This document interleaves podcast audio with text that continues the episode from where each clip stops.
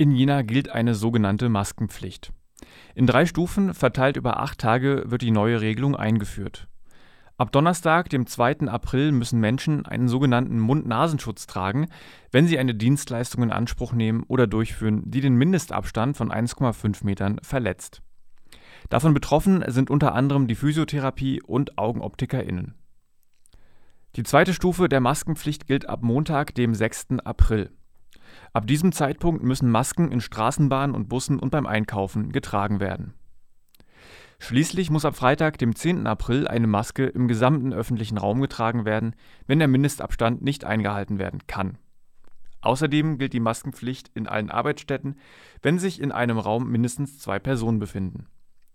Ausnahmen gelten für Räume mit mindestens 20 Quadratmetern pro Person, solange der verordnete Mindestabstand eingehalten wird Ausgenommen sind zudem die Notfallbetreuung für Kinder bis sechs Jahren, einschließlich der Kinder, allerdings nur am Ort der Betreuung.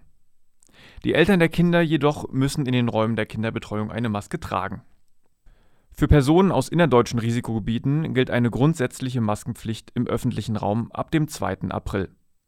Das betrifft Menschen, die sich in den vergangenen 14 Tagen in Baden-Württemberg, Bayern, Hamburg oder einer Quarantäneregion aufgehalten haben.